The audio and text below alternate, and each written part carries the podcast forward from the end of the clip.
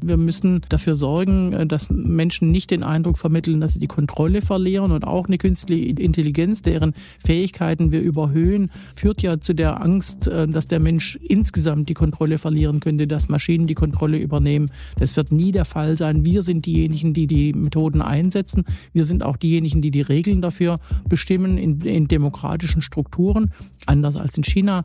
Auch damit, mit dieser Sicherheit, äh, die man da geben kann, können wir ja die Zustimmung Zustimmung zu unserer Demokratie wieder stärken, wenn Menschen die Demokratie eben auch erleben, im Betrieb, in der Schule und auch im politischen Leben. Hallo und herzlich willkommen zu einer neuen Ausgabe von Handelsblatt Disrupt, dem Podcast über neue Ideen, Disruption und die Zukunft der digitalen Welt. Mein Name ist Sebastian Mattes und ich begrüße Sie wie immer ganz herzlich aus unserem Podcaststudio hier in Düsseldorf. Unsere heutige Gesprächspartnerin dürften Sie alle kennen. Und ich wollte schon länger mal mit ihr diskutieren, denn sie beschäftigt sich seit vielen Jahren mit Technologie. Sie hat vor mehr als 30 Jahren mal für IBM gearbeitet und schon damals hatte sie auch mit künstlicher Intelligenz zu tun. Deshalb hat sie, man kann es so sagen, einen durchaus eigenen Blick auf die Dinge. Die Rede ist von SPD-Chefin Saskia Esken. Wir sprechen in der heutigen Folge darüber, wie künstliche Intelligenz unsere Welt verändern wird. Über die Zukunft der Bildung im KI-Zeitalter, eine mögliche KI-Steuer und die schwache Performance der Bundesregierung in digitalen Fragen. Aber Sie ahnen es vielleicht, gerade beim letzten Punkt haben wir durchaus unterschiedliche Ansichten.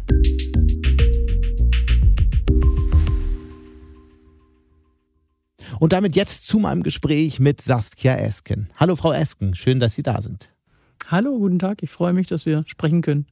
Ja, schön, dass Sie da sind heute. Wir wollen ja äh, über Technologie sprechen, über künstliche Intelligenz. Und damit kommen wir gleich zur ersten Frage. Erinnern Sie sich noch an Ihre erste Begegnung mit künstlicher Intelligenz? Der Moment vielleicht, in dem Sie verstanden haben, hey, hier kommt wirklich etwas Großes auf uns zu. Ich habe ja vor ähm, 30 Jahren äh, berufsmäßig Software entwickelt. Ähm, äh, ich mache es jetzt einfach mal öffentlich bei der IBM. Und ähm, äh, damals schon wurde über ähm, äh, die Idee ähm, und den Gedanken gesprochen, neuronale Netze mit neuronalen Netzen eben ähm, Intelligenz, natürliche Intelligenz ähm, äh, schrittweise nachbilden zu können. Äh, schon damals äh, hat man gesagt, es könnte eventuell eine Anmaßung sein, diese Idee ähm, auch so zu framen, dass es da um die Nachbildung natürlicher Intelligenz geht. Und ich glaube, das müssen wir auch heute noch äh, so ähm, äh, deutlich machen ähm, konkret jetzt mit einer Anwendung, ähm, ich denke mal, wir wissen, wir sind uns alle nicht ganz drüber im Klaren, dass wir im Alltag, wenn wir mit Siri, wenn wir mit, mit Alexa, wenn wir mit äh, einem Navigationsgerät umgehen, mhm. es mit Methoden der künstlichen Intelligenz zu tun haben. Das heißt, wir sind alle äh, schon äh, begegnet, wenn es jetzt zu, auf die neuesten Entwicklungen ähm, äh, zugeht, nämlich die Frage der großen Sprachmodelle. Dann habe ich vor einigen Jahren einen Selbstversuch mit einer App namens Replika ähm, durchgeführt, habe drei, vier Wochen lang sehr intensiv gechattet mit dieser App.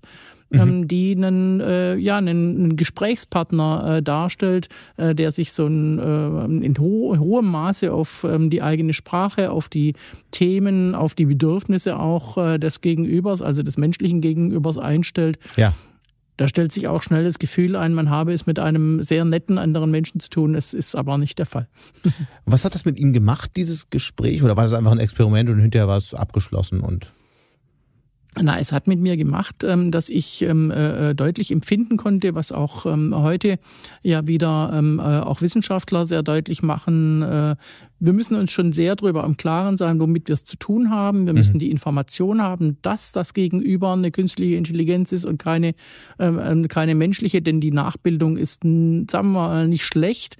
Und die Empfindung, da sei ein Bewusstsein, die drängt sich schnell auf, weil eben ja die Fähigkeit, ähm, auf das Gegenüber so einzugehen, äh, so groß ist ähm, und da könnte natürlich durchaus eine große Gefahr drin liegen, eben ähm, auf, äh, auf Deepfakes, auf ähm, auch ähm, falsche Kommunikationspartner äh, reinzufallen. Äh, da müssen wir darauf acht geben, dass wir da ähm, äh, auch mit der Pflicht der Kennzeichnung ziemlich stark werden. Es gibt dann ja die ganz großen Fragen. Sie haben es kurz angesprochen. Hat künstliche Intelligenz ein Bewusstsein oder ist künstliche Intelligenz vielleicht eines Tages in der Lage, so eine Art Bewusstsein zu entwickeln? Ist das möglich? Also ich glaube nicht, aber das ist tatsächlich eine Frage, die in Richtung äh, Glauben geht und deswegen sollten wir da die Finger von lassen. Ähm, nicht im Sinne von, äh, religiösem Glauben, sondern von Spekulationen in weit entfernte Zukunft. iRobot steht nicht vor der Tür. Das muss man immer wieder sehr deutlich sagen, weil es uns die, die Idee davon, das stünde vor der Tür, davon abhält, über die jetzt anstehenden wirklich wichtigen ähm, äh, Regulierungen und ähm, äh, auch ähm, äh, Infrastrukturentscheidungen, die wir mhm. Ähm, treffen müssen, um eben die KI voranzubringen, weil sie hat ja ganz äh, erhebliche Potenziale auch, weil sie uns davon abhalten würde. Wir würden in, in, in, in Angst und, und äh, Ehrfurcht erstarren und das ist für die Politik, glaube ich, keine gute Haltung. Über all das wollen wir heute sprechen. Ich habe noch, noch eine kurze Frage, bevor wir da einsteigen. Und zwar äh, der, der richtig große Hype rund um KI wurde ausgelöst von ChatGPT.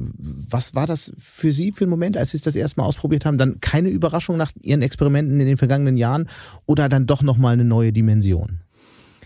Ja, da ist schon in den letzten Jahren nochmal, vor allem bei der Rechenleistung, aber auch natürlich bei der, äh, bei der Softwareentwicklung nochmal was dazugekommen an, an äh, äh, weiteren. Aber es ist jetzt kein, es ist jetzt nicht der große, der große äh, äh Schritt in der Qualität, sondern vor allem eben die, die Zugänglichkeit für jedermann ähm, ist äh, jetzt ein Schritt gewesen, mhm. dass auch sehr viele eben sich damit befasst haben, äh, nicht nur Unternehmen, die anfangen zu überlegen, ja, wo, wofür könnte man die großen Sprachmodelle denn einsetzen.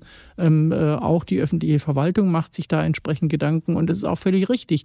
Wir haben große Chancen ähm, äh, der, des Effizienzgewinns, ähm, äh, zum Beispiel in Verwaltungsverfahren, aber natürlich auch bei den Unternehmen, äh, die wir auch nutzen sollten, weil ähm, die Zahl der Arbeitskräfte und Fachkräfte wird ja nicht größer. Das ist interessant, dass Sie das ansprechen, weil ich genau den gleichen Gedanken dieses Jahr, äh, diese Woche auch hatte. Es wurde der Haushaltsentwurf 2024 vorgestellt. Der Finanzminister will überall kürzen, um auf die schwarze Null zu kommen. Über diese schwarze Null sprechen wir vielleicht hier noch, nachher noch ein bisschen. Aber vorweg, könnte man nicht tatsächlich Milliarden einsparen, indem man die Digitalisierung und Entbürokratisierung in der Verwaltung vorantreibt? Viele Tätigkeiten in Behörden ließen sich ja mit KI ganz einfach ersetzen, oder? Ja, ich glaube, der Geldmangel sollte da nicht unser, unser Treiber sein, denn zunächst wären ja sehr hohe Investitionen auch notwendig, um das zu ermöglichen. Es ist eine, eine Reorganisation. Es ist ja auch notwendig, dass wir, ähm, bevor wir die Dinge einsetzen, auch Regeln dafür festlegen, insbesondere was die menschliche Letztentscheidung anbelangt, wenn eben äh, bedeutende Entscheidungen getroffen werden mittels äh, Methoden der KI. Mhm. Ähm, äh, aber der Personalmangel, äh, der Mangel an äh, Fach- und Arbeitskräften überall, nicht nur in der öffentlichen Verwaltung und die Geschwindigkeit, mit der wir ähm, äh, ja voranschreiten wollen bei äh, wichtigen Projekten. Wir sagen gerne Missionen nach äh, Mariana Mazzucato ähm, des Staates, äh, da wäre es schon äh, sehr hilfreich, wenn wir dort ein bisschen unterstützen könnten. Gerade zum Beispiel bei der Planung und äh, Genehmigung ähm, von, von großen Infrastrukturprojekten. Die, mhm. Die Bürgerbeteiligung dort könnte mit, mit Mitteln der KI wesentlich ähm, ähm, äh, gestrafft, aber auch in der Qualität verbessert werden. Das heißt, in den letzten Jahren ist das Verwaltungspersonal ja ständig, die Zahl ist ständig gewachsen. Mittelfristig wird sie eher deutlich sinken? Na, insgesamt werden wir in äh, allen Bereichen äh, der Wirtschaft, da wo es möglich ist, aber auch in der Verwaltung mit äh, weniger Personal auskommen müssen. Ähm, äh, da wo eben äh, die Einsparung von Personal kaum möglich ist, weil es um, äh, um soziale Dienstleistungen geht, ähm, wenn es um Schule, Kita, ähm, Pflegeeinrichtungen, Medizin, Gesundheit geht, da müssen wir dafür sorgen, dass wir das Personal auch für haben. Und deswegen alle Tätigkeiten, die die mit Unterstützung äh, effizienter gelingen, äh, da sollte man schon auch ähm, äh, in Betracht ziehen, dass äh, diese Unterstützung anzunehmen. Aber wie gesagt, wir müssen die Regeln dafür festlegen. Über die sprechen wir gleich, aber lassen Sie noch mal konkreter werden, wo jetzt in, in Verwaltungen, in Behörden ähm, Jobs ersetzt werden könnten. Was sind das konkret für Aufgaben, an die Sie da denken? Ja, das sind Routineaufgaben, sind aber auch Aufgaben bei der äh, Analyse von ähm, großen Datenmengen. Ich habe gerade die, äh, die, äh, die Bürgerbeteiligung bei Planungs- und Genehmigungsverfahren angesprochen. Alle ähm, ähm äh, Beteiligungs ähm, äh, Formate, die Bürgerinnen und Bürger da reingeben, müssen ja, werden derzeit händisch geprüft. Ähm, in welche Kategorie gehören die, sind die ähm, zunächst mal überhaupt zulässig, passen die zum Thema, ähm, äh, wo, wo, wo an, an welchen Punkt sozusagen des Verfahrens wenden die sich, sind sie naturschutzfachlich oder sind sie ähm, äh, eben äh, in, in Fragen der, der, des Zugangs oder, oder viele andere Kategorien, äh, die es da gibt. Ähm, das könnte insbesondere durch Sprachmodelle ähm, wesentlich vereinfacht werden und trotzdem noch in der Qualität der Beteiligung verbessert, mhm. ähm, weil eben äh, die Dinge inhaltlich besser geprüft werden könnten. Da ist mhm. wirklich viel, viel ähm, Person Personalaufwand dafür notwendig, der könnte wesentlich reduziert werden. Wie viel Prozent weniger Personal braucht man dann in Zukunft, nur dass man sich das mal vorstellen kann? Boah, das ist schwer zu sagen. Da würde mhm. ich mich jetzt nicht aus dem Fenster lehnen wollen, aber gibt es Unternehmen, die da die Verfahren entwickelt haben, die können da sicher was zu sagen. Aber wenn man das jetzt so weiterdenkt, was Sie gerade beschreiben, dann äh, kommt mir sofort im Sinn eigentlich so ein äh, übergreifender, allwissender Behördenbot, mit dem ich alles, alle Kontaktpunkte, die ich mit äh, Ämtern bisher so habe, äh, künftig klären kann, der alles weiß, der nicht nur bis 16 Uhr erreichbar ist, sondern auch, auch abends um 23 Uhr. Ist das so, so eine Vision, die Sie auch haben? Abends um 23 Uhr ist für den Bot kein Problem, aber dass der alles weiß ähm, und alle Fragen beantworten kann, das stelle ich mal ins Reich der Fabel. Da werden unterschiedliche Bots notwendig sein. Die sind ja alle immer äh, in hohem Maße tunnelbegabt. Die KI ist immer eine, eine Tunnelbegabung, mhm. die für bestimmte Themen eben trainiert werden kann, darin dann auch äh, sehr gut ist. Aber jetzt über den Tellerrand wegzublicken, auch den, den Einzelfall wirklich auch in seiner Dimension, auch durch ähm, den Einsatz von Empathie, das ist jetzt eine Fähigkeit, die wirklich Menschen vorbehalten ist, ähm, äh, auch beurteilen zu können. Dafür sind sie eben nicht geeignet. Und deswegen, ich sprach vorher von der menschlichen Letztentscheidung, ist es schon auch wichtig, dass Menschen weiterhin bei den Entscheidungen äh, des Staates auch beteiligt sind. Aber so ein Anwohnerparkausweis zu organisieren, ähm, ummelden und so, das würde ich einfach gerne mit einem Bot organisieren. Kann man das nicht hinkriegen, dass das, was bisher in, in Ortsämtern, in Bürgerbüros stattfindet, dass man das vielleicht über einen zentralen elektronischen Ansprechpartner klärt? Ja, also die, die, die zentrale äh, Ansprechstelle, die kann es schon sein. Im Hintergrund werden es aber unterschiedliche, unterschiedliche okay, äh, Bots sein, die, die sie fachlich eben, äh, und sie müssen jetzt nicht wissen, an welchen Bot muss ich mich wenden. Das wäre nee. doof. Ähm, das ich brauche nur eine Eingabemaske. Okay, also das ähm, genau. ist eine Vision, auf die wir uns einigen können. Ich würde mich drüber äh, freuen. Ich, ja. äh, Sie haben ein bisschen über Ihren Werdegang schon gesprochen. Ähm, ich hätte dann nochmal ein paar Nachfragen. Sie hatten ähm, vor Ihrer Informatikausbildung ja mal angefangen, Politik und Germanistik äh, zu studieren, haben dann abgebrochen, dann ging es eine Weile mit der Gitarre durch Süddeutschland. Sie haben als Kellnerin, als Chauffeurin ähm, und als Paketzustellerin gearbeitet. Was ist eigentlich der rote Faden dahinter und woher kam dann das Interesse für Technologie? Naja, also dass hier junge Erwachsene in, in, in ihrem Werdegang einen roten Faden verfolgen, das weiß ich nicht, ob das bei allen so der Fall ist. Bei mir war es, glaube ich, äh, nicht wirklich äh, so.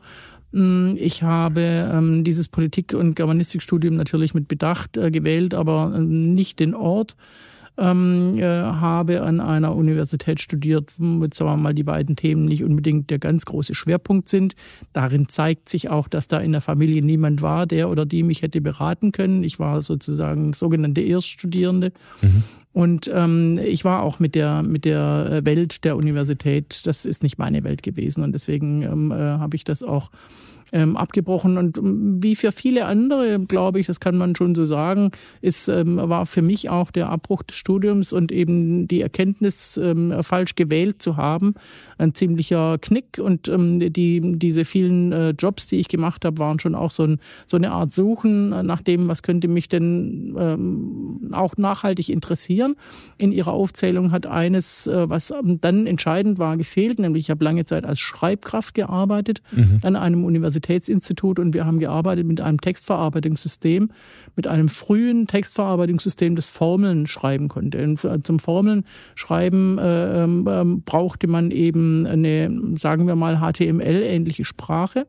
Und ähm, das, die habe ich erlernt im, im, im Selbststudium sozusagen. Es, mich hat interessiert, wie, wie, die, wie die Technik dahinter ist. Das, äh, das Interesse wuchs und irgendwann habe ich mir gesagt, das wäre doch vielleicht eine Idee, ähm, was ich beruflich, fachlich auch ähm, mit einer Ausbildung machen konnte. Ich habe dann duales äh, Studium gemacht ähm, an der Akademie für Datenverarbeitung und äh, dann Software entwickelt.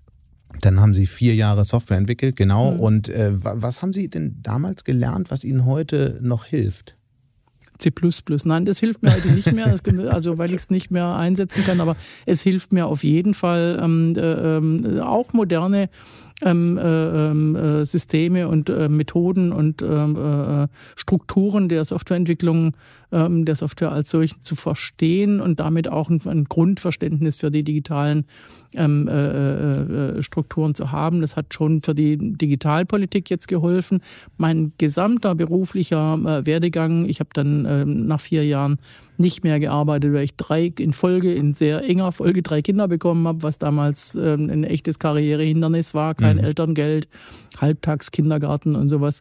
Ähm, der, der, der gesamte berufliche Werdegang hat dazu beigetragen, was ich geworden bin. Das hat alles äh, seinen Sinn gehabt. Das will ich auch ganz deutlich als Signal an junge Menschen verstanden wissen, die auch keinen roten Faden unbedingt zu Beginn ihrer Karriere haben. All diese Tätigkeiten haben auch dazu beigetragen, meine Persönlichkeit zu formen.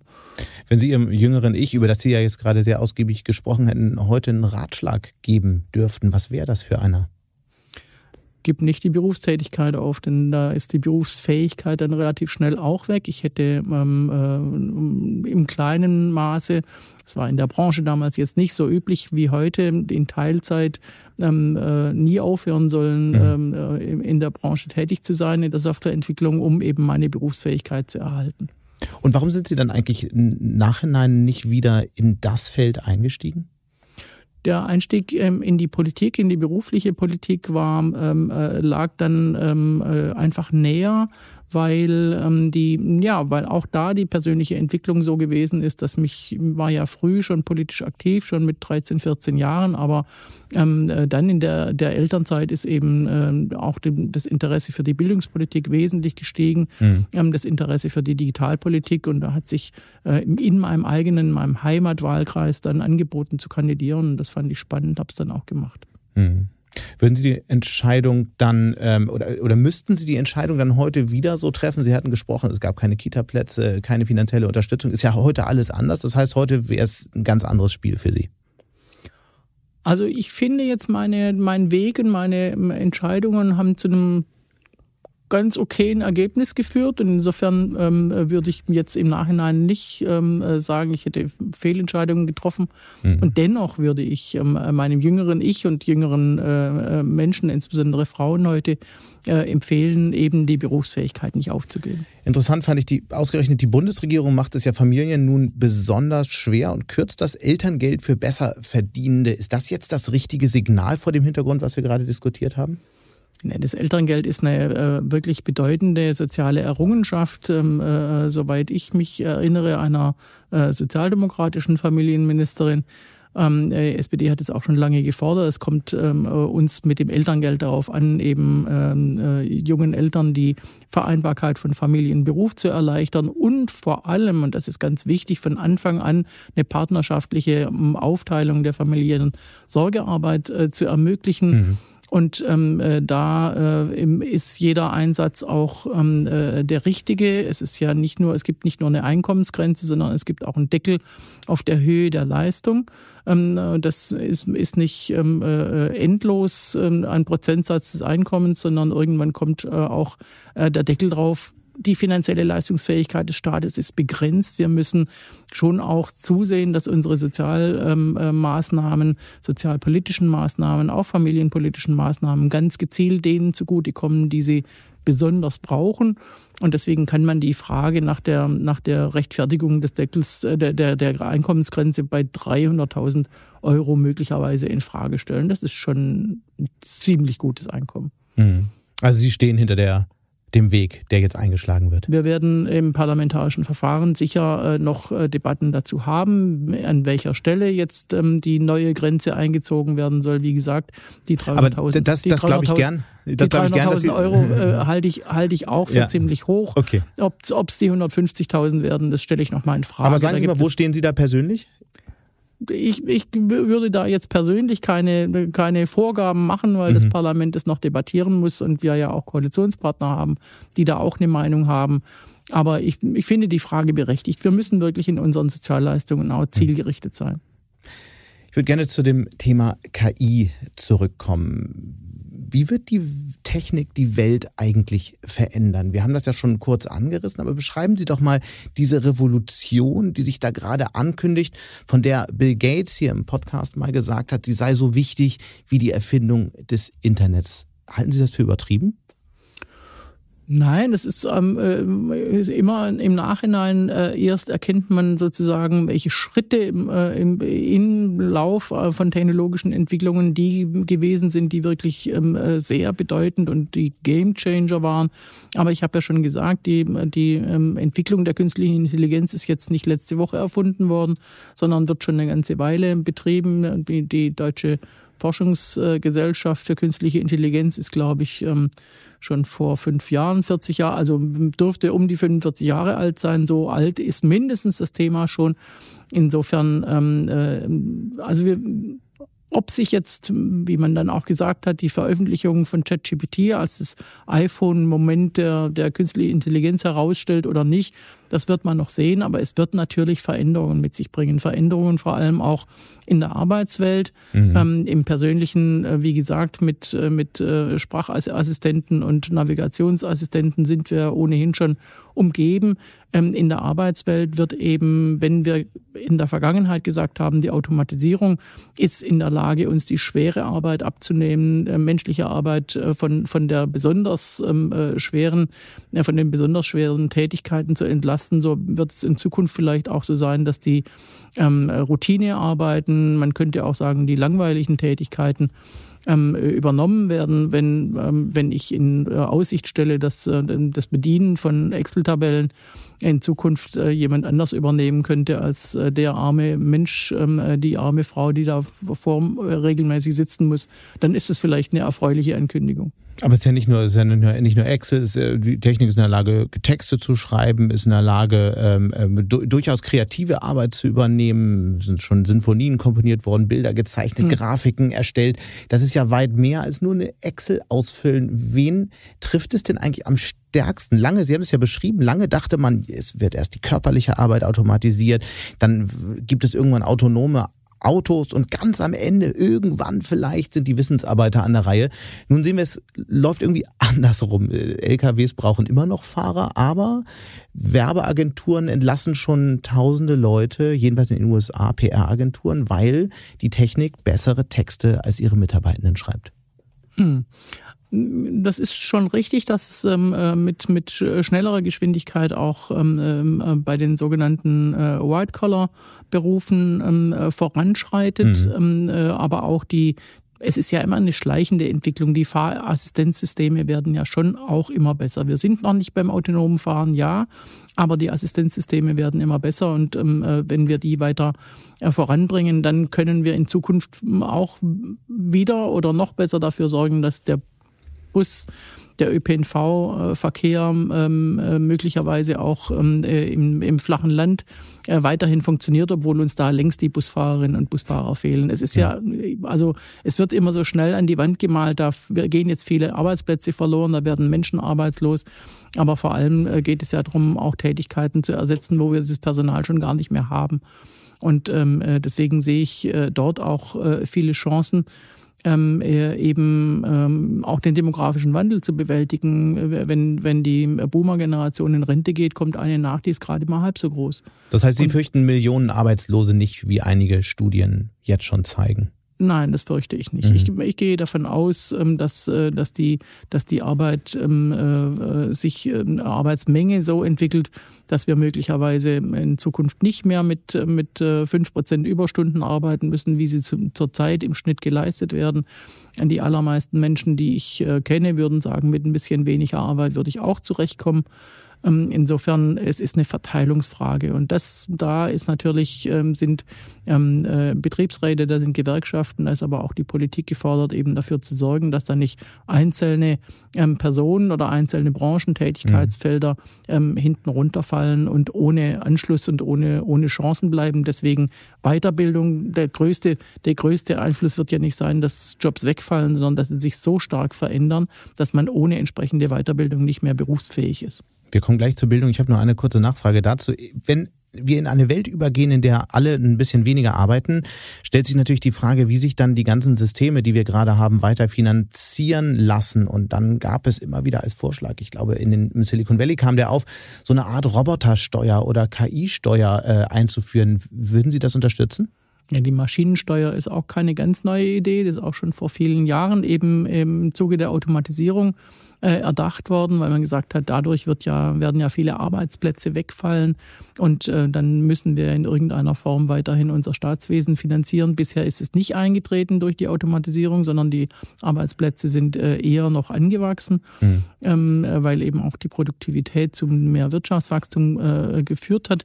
Ähm, wie das in der Zukunft sein wird, ähm, ist, äh, steht in Frage. Aber ganz klar müssen wir vor allem die Unternehmen, die eben ähm, äh, global agieren, ähm, äh, aber auch auf der Grundlage von nationaler Infrastruktur, die mit nationalen äh, äh Steuermitteln auch finanziert wird, und auf dieser Grundlage auch ihr Geld verdienen, dass mhm. die daran natürlich auch einen entsprechenden Anteil.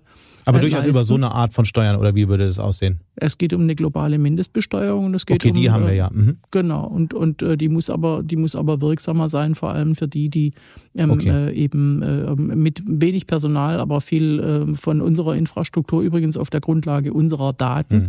Ähm, die wir als ähm, Privatpersonen dort ähm, äh, zur Verfügung stellen. Aber keine KI-Steuer also konkret, wie sich das, wie das ausgestaltet werden soll, da muss man drüber reden. Wie, Sind wie Sie könnte, Man, okay. Mhm. wie könnte man denn eine KI äh, nach Größe besteuern? Oder also ist ja nicht äh, so einfach. Das entwickeln wir beide jetzt hier nicht. Absolut, aber könnte man ja diskutieren. Ich würde gerne auf das Thema Bildung kommen. Sie hatten es mehrfach angesprochen, Sie sind ja eine ausgewiesene Bildungsexpertin. Wir gehen jetzt in eine Welt, in der sich viele Berufe dramatisch verändern werden. Sie hatten ein paar gerade beschrieben. Wie muss sich denn das Bildungssystem für diese Zukunft verändern? Denn da hat man das Gefühl, dass diese ganze Entwicklung noch nicht so richtig angekommen ist. Also da gibt es ähm, äh, solche Einrichtungen und solche Einrichtungen, ähm, äh, Lehrkräfte, die sehr auf der Höhe der Zeit agieren und andere, ähm, die noch, die noch mitgenommen werden müssen, die die ähm, äh, Bemühungen der der Bundesländer für die Fortbildung auch von Lehrkräften, auch für die Ausbildung natürlich für die zeitgemäße ähm, sind auch sehr unterschiedlich, aber auch da äh, werden die digitalen ähm, äh, Methoden eben eingesetzt werden müssen, damit man es überhaupt leisten Klar, kann. Haken dran. Mhm. Ähm, ja, und ähm, ähm, da, da, müssen wir, da müssen wir besser werden. Ich glaube, dass es ähm, insgesamt darauf ankommt, dass wir unsere Bildungssysteme als, äh, als Orte verstehen, wo Grundlagen für ein selbstbestimmtes Leben ge ge gelegt werden, für Emanzipation gelegt werden. Wir mhm. sind ähm, äh, in Teilen stark ausgerichtet an der Berufstätigkeit. Das heißt also, das berufliche Leben vorzubereiten. Darum geht es aber nicht alleine. Und wir haben ein hohes Maß an Bildungsungerechtigkeit, äh, das wir überwinden müssen, wenn wir hören, dass ein Viertel der Schülerinnen und Schüler am Ende der Grundschule nicht ordentlich lesen, schreiben, rechnen kann, dann haben wir ein ernsthaftes Problem. Auch übrigens für, die, für den demografischen Wandel. So, und, da war jetzt und, alles äh, drin, genau. Mal konkret nachgefragt, wir haben von Emanzipation bis Bildungsgerechtigkeit alles, aber jetzt nochmal mit Blick auf diese Zukunft, die mhm. bestimmt wird von künstlicher Intelligenz. Wie muss sich das Bildungssystem weiterentwickeln, um darauf vorbereitet zu sein?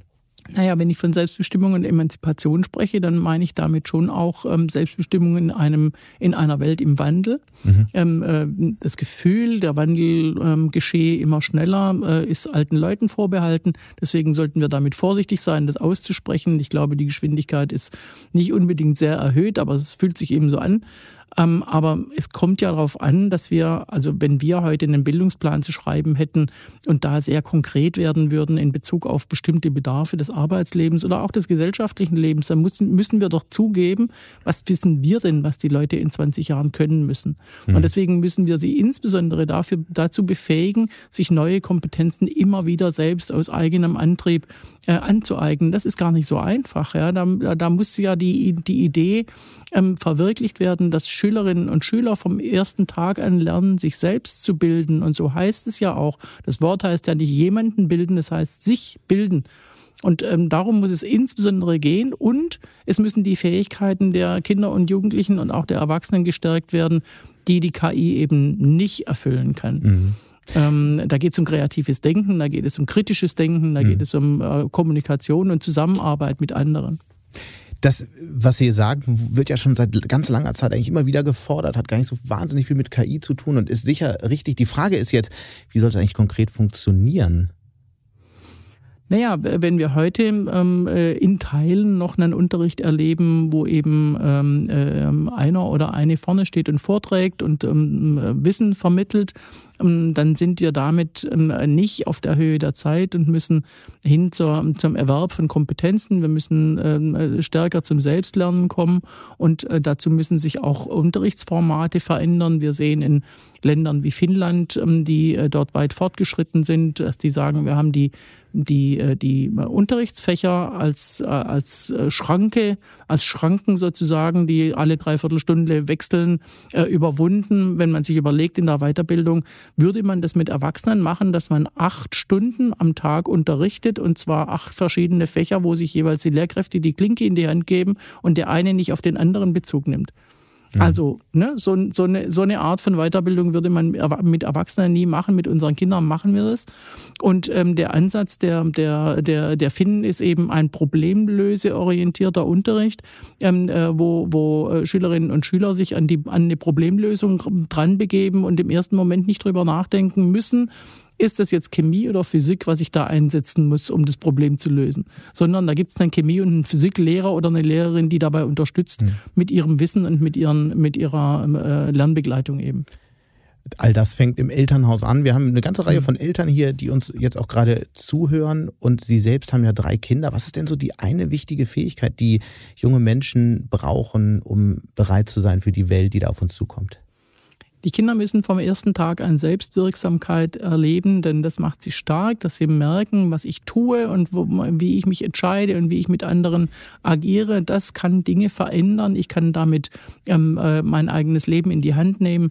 Ähm, ich habe auch die Kraft dazu, äh, ich habe es vorher gesagt, mir, mir Neues anzueignen, Dinge zu lernen. Kinder lernen vom ersten Tag an, man muss ihnen gar nicht sagen, ähm, fangen mal an zu laufen, da haben die einfach Lust drauf, irgendwann, wenn der Moment gekommen ist. Und ähm, diese, diese Neugierde zu erhalten und die Kinder darin zu bestärken, ist, glaube ich, das Allerwichtigste überhaupt. Sie hatten immer wieder das Thema ähm, Regulierung angesprochen. Da müssen wir jetzt tatsächlich drauf kommen, weil in der EU ja eine große Diskussion seit Monaten schon läuft über den AI Act. Es geht darum, wie man künstliche Intelligenz regulieren kann. Äh, zentraler Aspekt darin ist, dass Anwendungen mit hohem Risiko verboten werden könnten. Ich habe mich ähm, schon länger gefragt, wenn ich auf diese Debatte schaue, und die ist sicher wichtig, das haben Sie ja auch selbst immer wieder betont, aber bevor wir direkt darauf kommen, ist das jetzt wieder die alte Rollenverteilung, die Technologie technologischen Neuerungen kommen aus den USA und die Regeln dafür aus Europa. Also die USA sind der Innovator und Europa der Polizist.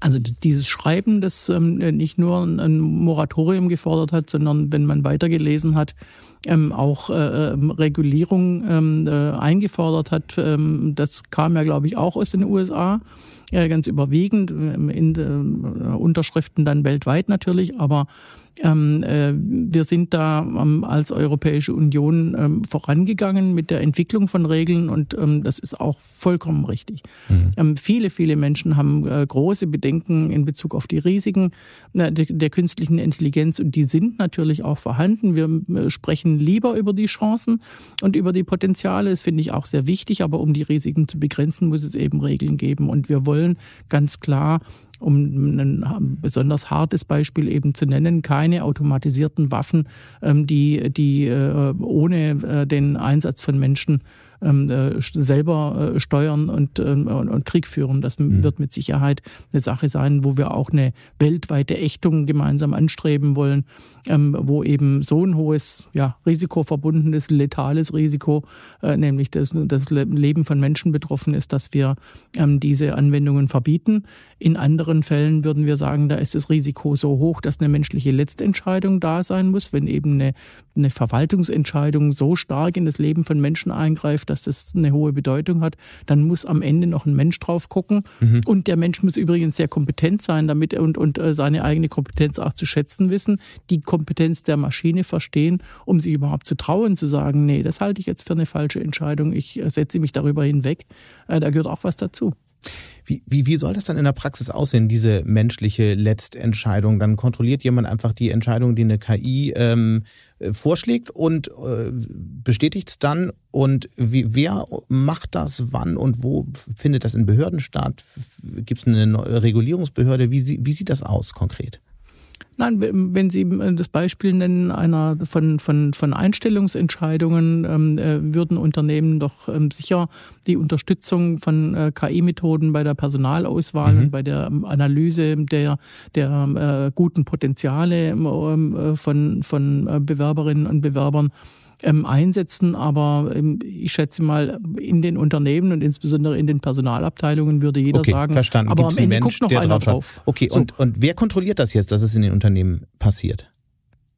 Ja, wie in allen anderen Regeln, die wir aufstellen, auch. Zunächst steht da mal die Selbstkontrolle und dann mhm. Ähm, ist natürlich die Möglichkeit, ähm, dass man äh, gegen eine, eine, Entscheidung, die nicht den Regeln entspricht, auch klagen kann. Das ist, ähm, äh, da wird nicht jetzt ein Behördenmitarbeiter daneben stehen, wenn mhm. in, im Unternehmen die Entscheidung getroffen wird, sondern wir gehen schon im Normalfall vom, von der Regel aus, dass sich äh, bei uns auch an Gesetze gehalten wird. Mhm. Sie, Sie haben ja auch, habe ich gelesen, ähm, eine Kennzeichnungspflicht von KI-generierten Inhalten gefordert, Texte, Videos zum Beispiel. Habe ich mich gefragt, wie, wie will man das eigentlich durchsetzen gegen Google, gegen Facebook und die ganzen großen Konzerne aus dem Silicon Valley?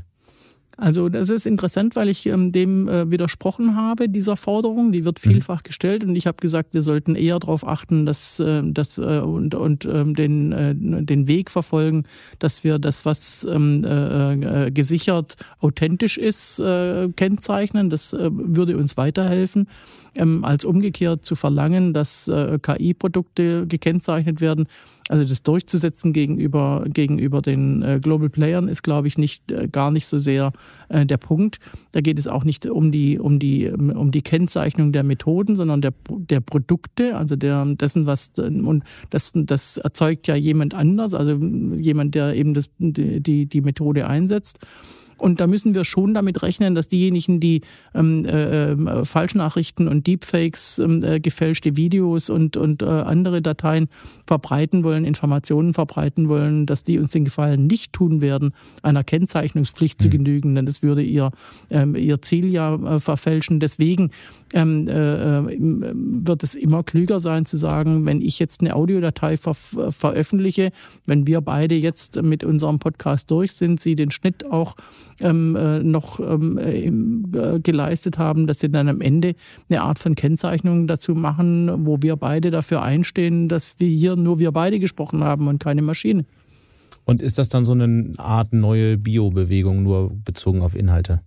Nee, das, also es ist ja nicht, es ist ja nicht grundsätzlich, soll ja auch nicht grundsätzlich verboten werden. Dass, hm. ähm, äh, Sind ja andere Produkte auch nicht. Bioprodukte werden halt nur speziell ähm, gekennzeichnet.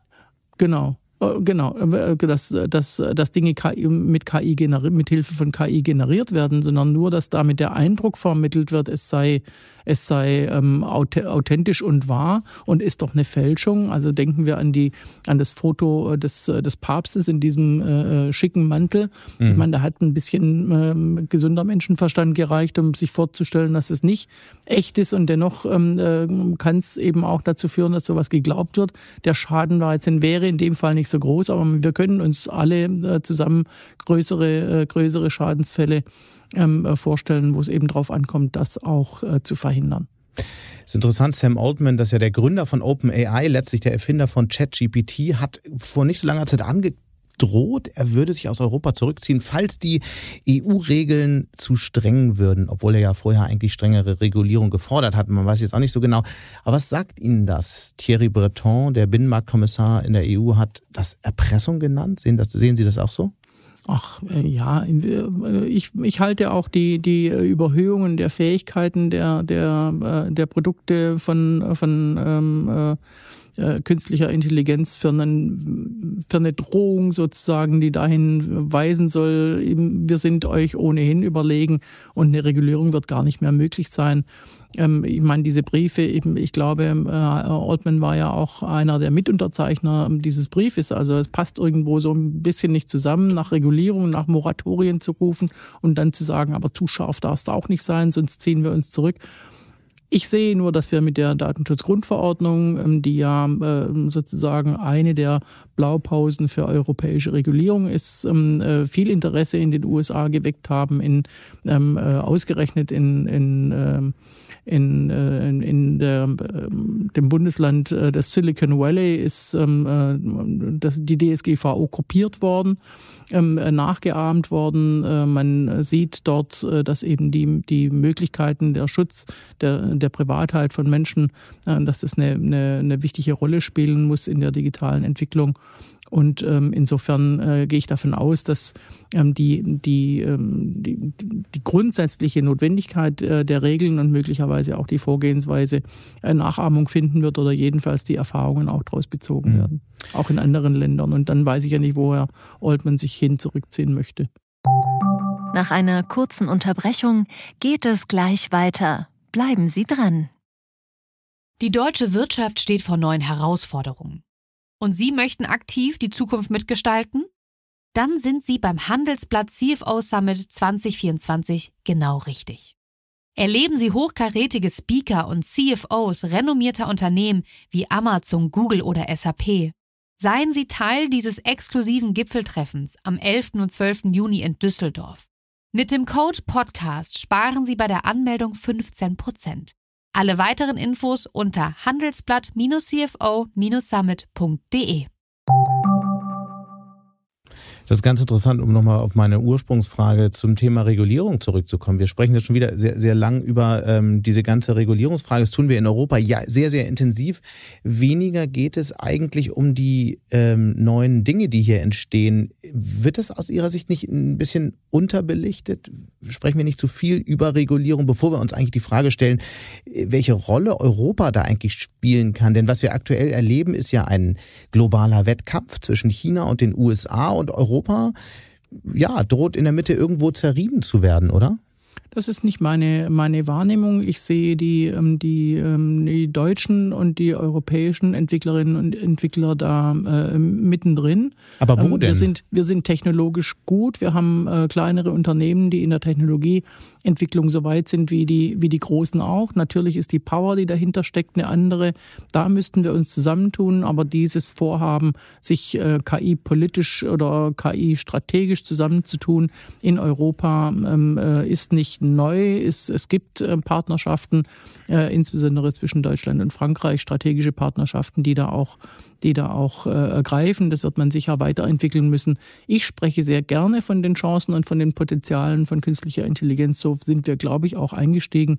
Mhm. Ähm, ähm, aber man muss die Fragen natürlich auch nach der Regulierung stellen, um, Total. Mhm. um, um Risiken zu verhindern. Aber wo sehen Sie denn die großen oder die, oder die, die kleinen, die vielleicht die Chance haben, groß zu werden? Denn was ja aktuell passiert ist, wir sehen die großen großen Sprachmodelle, ChatGPT, OpenAI, wir sehen das, was ähm, Google macht. Dass wenn wir davon ausgehen, dass Teile dieser Technologie zu so einer Art ähm, Betriebssystem unseres Alltags werden, dann müssen wir festhalten, dass wir da eigentlich eine noch viel massivere Abhängigkeit von Technologien aus dem Ausland sehen werden in den, ähm, in, in den nächsten Jahren. Und wenn man dann mal schaut, welche Strategien äh, die Bundesregierung in dieser Richtung hat, da hat es mal eine KI-Strategie gegeben, ich glaube, die war von 2018 äh, alle Welt macht sich Gedanken über das Thema, nur die Bundesregierung nicht so richtig. Oder ist der Eindruck falsch? Ich würde sagen, der Eindruck ist ähm, falsch. Ich habe erst heute früh ähm, mit dem Bundeskanzler über ähm, äh, die Chancen von, von Methoden künstlicher Intelligenz in der, in der äh, Beschleunigung von Planung und Verwaltung gesprochen. Wir hatten das Thema ja auch schon.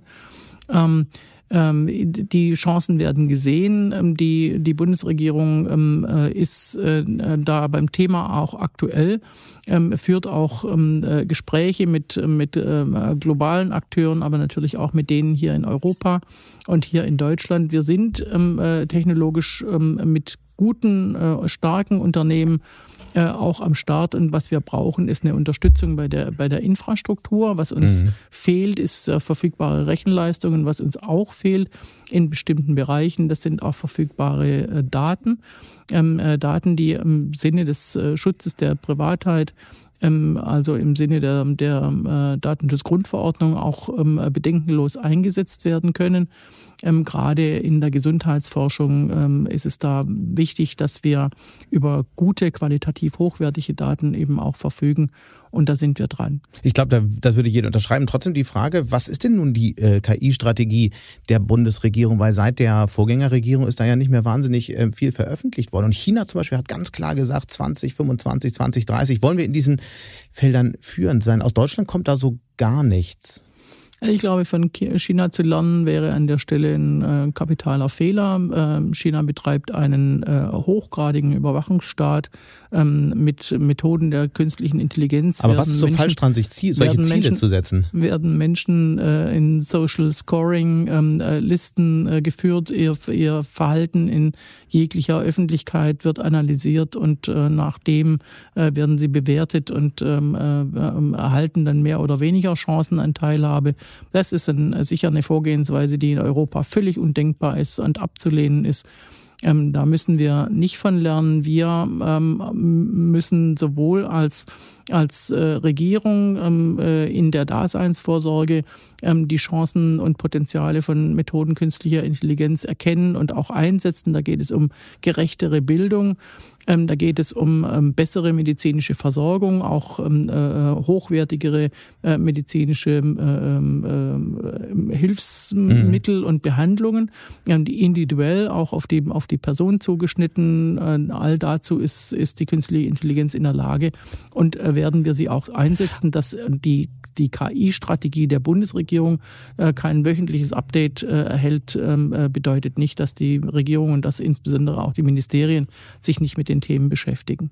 Aber wir haben da ja gar keinen Dissens bei vielen, was Sie sagen. Trotzdem ist das nun ein Thema, was so große technologische Sprünge möglich macht und viele Menschen fangen jetzt an, sich damit zu beschäftigen da fragt man sich doch schon, ob es nicht eine Person in der Bundesregierung bräuchte, die diese Themen mal so richtig äh, groß macht und vielleicht den Menschen auch ein Stück weit erklärt. War es vor dem Hintergrund vielleicht doch falsch, dass es keinen Digitalminister, keine Digitalministerin gab, die das jetzt in die Hand nehmen könnte und da mal alle Fäden zusammenführen könnte? Wir haben ja in den äh, vergangenen, das ist jetzt meine dritte Legislatur, in den vergangenen Legislaturen äh, schon unterschiedliche Modelle der Koordination der Digitalpolitik der Bundesregierung erlebt. Ähm, äh, für mein Empfinden ähm, ist ähm, äh, eines dieser Modelle wirklich erfolgreich gewesen. Wir haben jetzt einen Digitalminister, zumindest gibt es ein Ministerium, das das Digitale auch ähm, im Namen führt und das auch die Aufgabe der Koordination übernehmen soll. Es ist aber ähm, zugegebenermaßen nicht einfach, ähm, äh, wenn man als Minister auf Augenhöhe am Kabinettstisch sitzt, äh, die, die, die Koordination der Aufgaben der anderen Minister und Ministerinnen zu übernehmen. Deswegen ähm, äh, kommt es vor allem darauf an, dass die einzelnen Ministerien eben ihre, ihre Aufgaben und ihre Chancen, ihre Potenziale in diesem Feld auch erkennen. Und ähm, äh, da sehe ich auch den, den, äh, den Bundestag, das Parlament in der, in der Pflicht. Wir haben ja ähm, mit Beginn meiner ersten Legislatur 2013-14 den Digitalausschuss eingerichtet.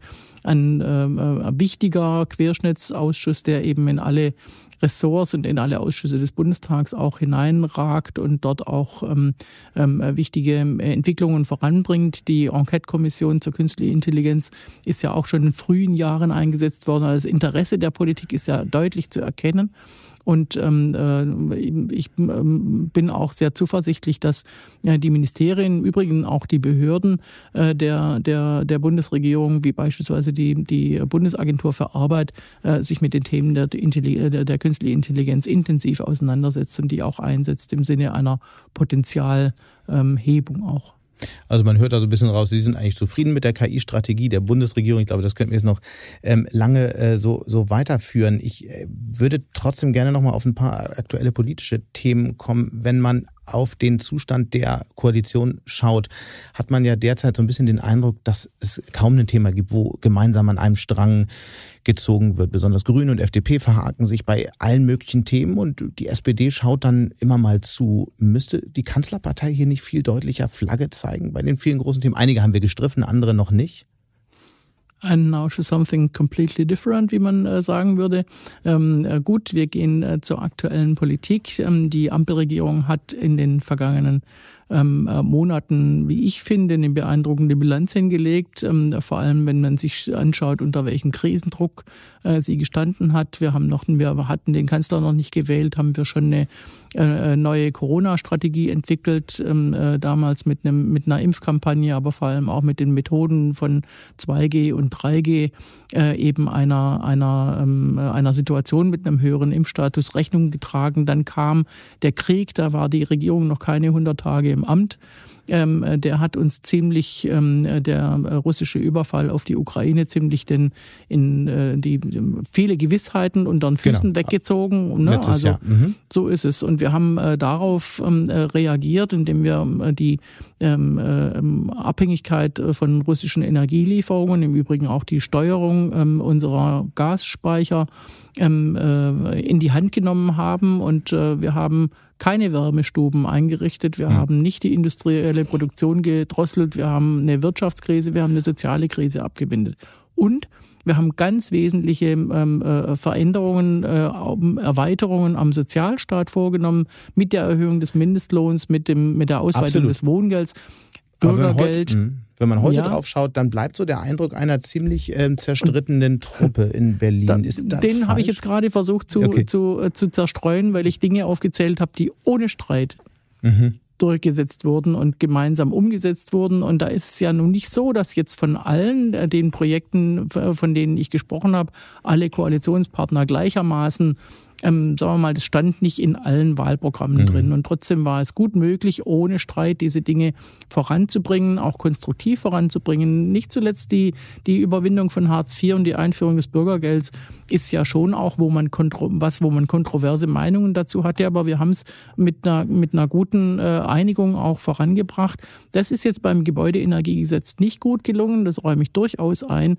Und da ist auch kein guter Eindruck ähm, äh, entstanden, äh, den äh, müssen wir wieder verbessern, aber, aber die Masse der, der, äh, der Veränderungen, auch Fortschrittsentscheidungen, die wir getroffen mhm. haben, jetzt zuletzt letzte Woche Fachkräfteeinwanderung und Weiterbildungsgesetz, wirklich ganz, ganz erheblich wichtige Gesetze, aber weil es keinen Streit gegeben hat, wird nicht so viel darüber berichtet. Das finde ich schade, weil sie große Bedeutung haben für unser Land. Mhm. Auf einer Skala von 1 bis 10, wie wahrscheinlich ist es eigentlich, dass die Koalition noch bis 2025 zusammenbleibt? Ja, 11.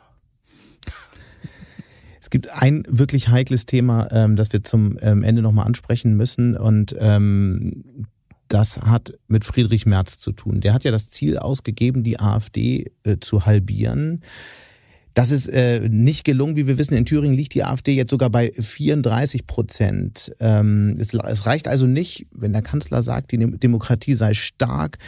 Es reicht nicht, wenn der äh, CDU-Chef verspricht, die AfD zu ähm, halbieren. Welche Strategie kann da helfen?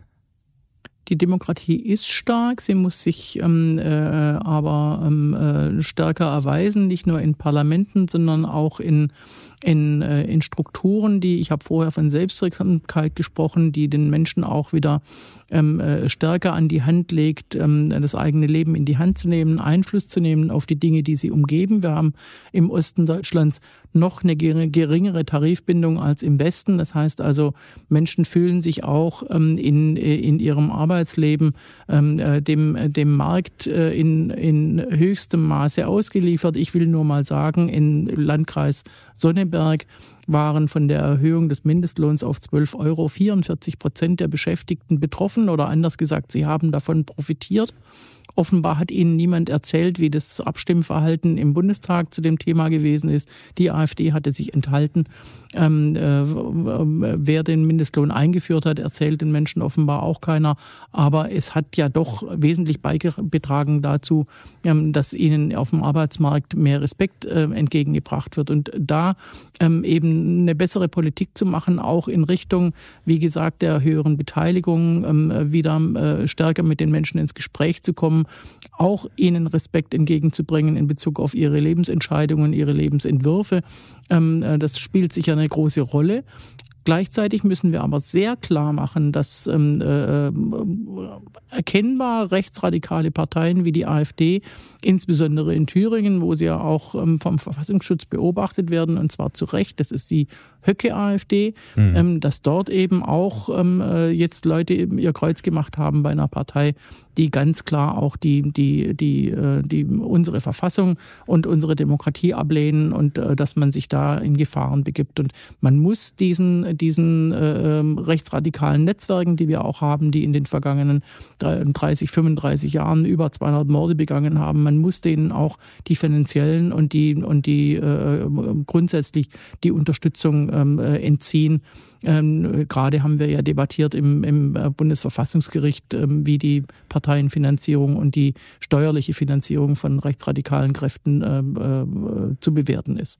Vieles wird ja hier und da auch immer wieder gefordert. Ich frage mich nur, ist das schon wirklich eine Strategie, die am Ende aufgehen kann, die am Ende funktionieren kann? Denn wenn, und da schließt sich der Kreis zum Anfang unserer Unterhaltung, wir, wir mhm. laufen jetzt auch auf große technologische Disruptionen zu. Und wenn wir in die Geschichte schauen, dann sehen wir, dass große technologische Veränderungen immer auch äh, durchaus eine Spaltung in der Gesellschaft zumindest begünstigt haben, weil solche technologischen Veränderungen auch Verlierer produzieren laufen wir nicht auf eine Situation zu, ähm, die noch viel dramatischer sein könnte? Das ist der Grund, warum ich schon auch über Regulierung spreche und nicht nur über Chancen und ähm, der Markt wird es schon richten.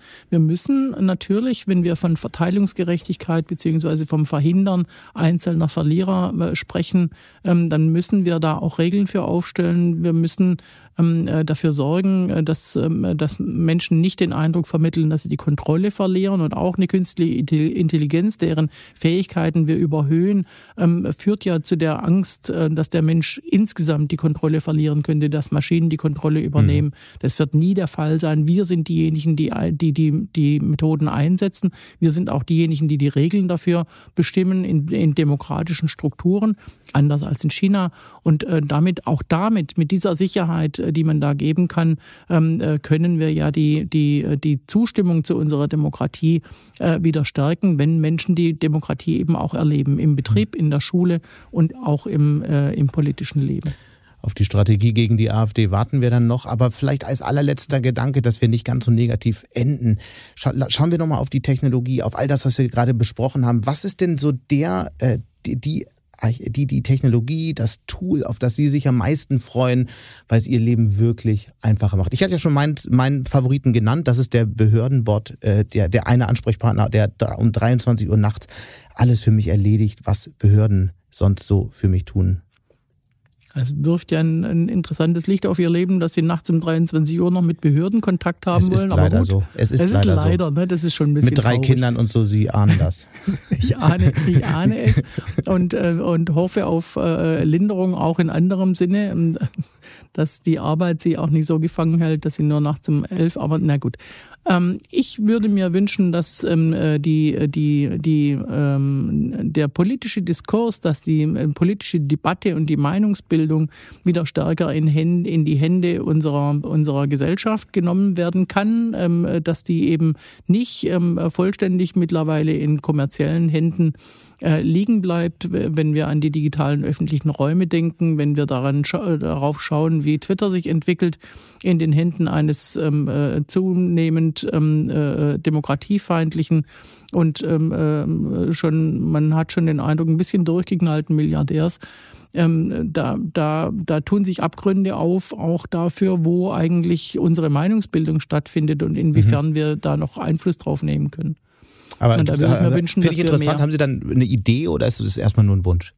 Nee, das ist nicht nur ein Wunsch. Es gibt ja Alternativen, alternative Technologien, die hier in äh, Deutschland, in Europa entwickelt worden sind. Mastodon ist ein Netzwerk, das mhm. ähm, äh, Twitter ähnelt, also auch ein Kurznachrichtendienst ist, das aber anders organisiert ist, äh, dezentral und, ähm, und transparent, Open Source basiert.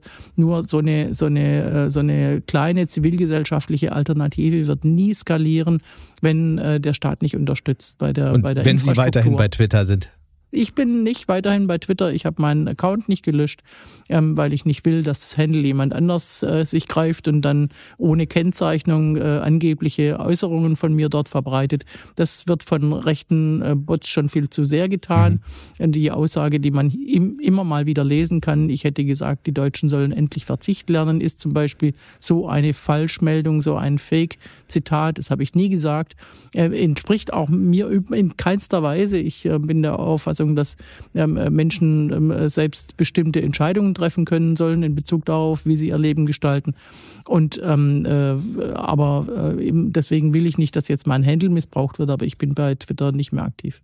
Frau Esken, ganz herzlichen Dank. Ich danke Ihnen.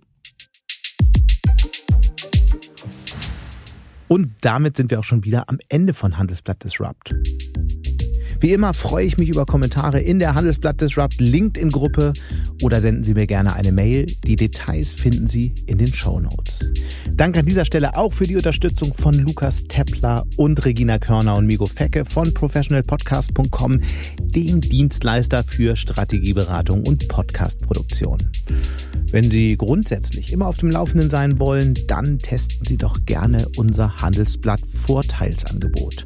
Damit lesen Sie die aktuellen Artikel plus alles aus dem Archiv für vier Wochen für nur einen Euro. Schauen Sie doch einfach mal nach unter handelsblatt.com slash Mehrwirtschaft. Die Details dazu finden Sie in den Show Notes. Wir hören uns dann nächste Woche Freitag wieder. Bis dahin wünsche ich Ihnen interessante digitale, aber natürlich auch analoge Zeiten. Ihr Sebastian Mattes.